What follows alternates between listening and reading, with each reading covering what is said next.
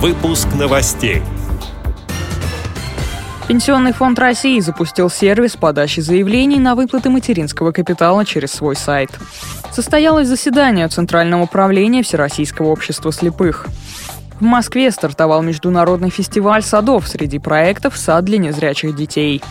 Башкирскую республиканскую специальную библиотеку для слепых посетила известная пианистка. Далее об этом подробнее в студии Дарья Ефремова. Здравствуйте. Пенсионный фонд России запустил сервис подачи заявлений на выплаты материнского капитала в размере 25 тысяч рублей через свой сайт. При подаче заявления в электронной форме личное посещение клиентской службы владельцам материнского семейного капитала не требуется, передает РИАН Новости. В 2016 году размер мат-капитала составляет 453 тысячи рублей. Использовать эти средства можно на улучшение жилищных условий, обучение ребенка, пенсионное обеспечение матери или реабилитацию ребенка-инвалида.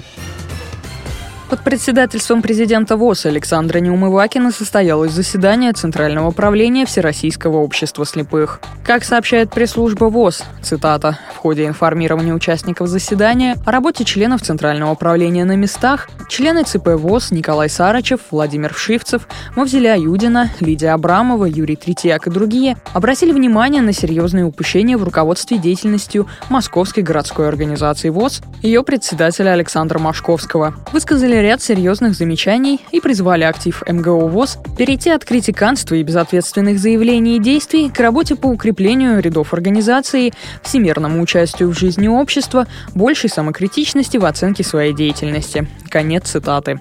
Среди вопросов повестки дня были также вопросы кадров и награждений членов ВОЗ, обсуждение итогов программы реабилитации инвалидов по зрению за 2015 год. На заседании Центрального управления подвели итоги работы региональных организаций ВОЗ. Члены Центрального управления постановили созвать 22-й съезд Всероссийского общества слепых 15 ноября 2016 года и утвердили повестку дня съезда. Информация об этом будет доведена до делегатов, а также опубликована в СМИ ВОЗ. В Москве стартовал международный фестиваль садов. Лучшие дизайнеры и флористы из России, Великобритании, Голландии, Франции и Италии показывают свои сады и террасы в парке искусств «Музеон». На фестивале цветов есть и уголок для незрячих детей.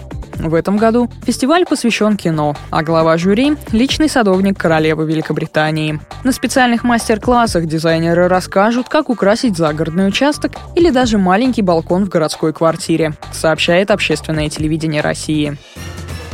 В Башкирской республиканской специальной библиотеке для слепых состоялась творческая встреча с Лейлой Исмагиловой, известным композитором и талантливой пианисткой, заслуженным деятелем искусств Российской Федерации и Республики Башкортостан.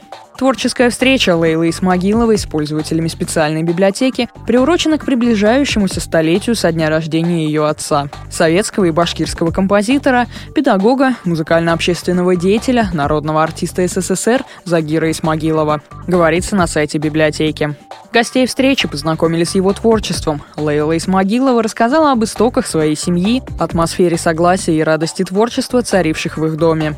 Читатели специальной библиотеки задали много интересных вопросов, на которые гостья с радостью ответила. На сайте Башкирской республиканской специальной библиотеки для слепых также создан новый раздел «Я б симфонию послушал», где представлены произведения Загира и Лейлы Исмагиловых. С этими и другими новостями вы можете познакомиться на сайте Радио ВОЗ. Мы будем рады рассказать о событиях в вашем регионе. Пишите нам по адресу новости собака ру. Всего доброго и до встречи.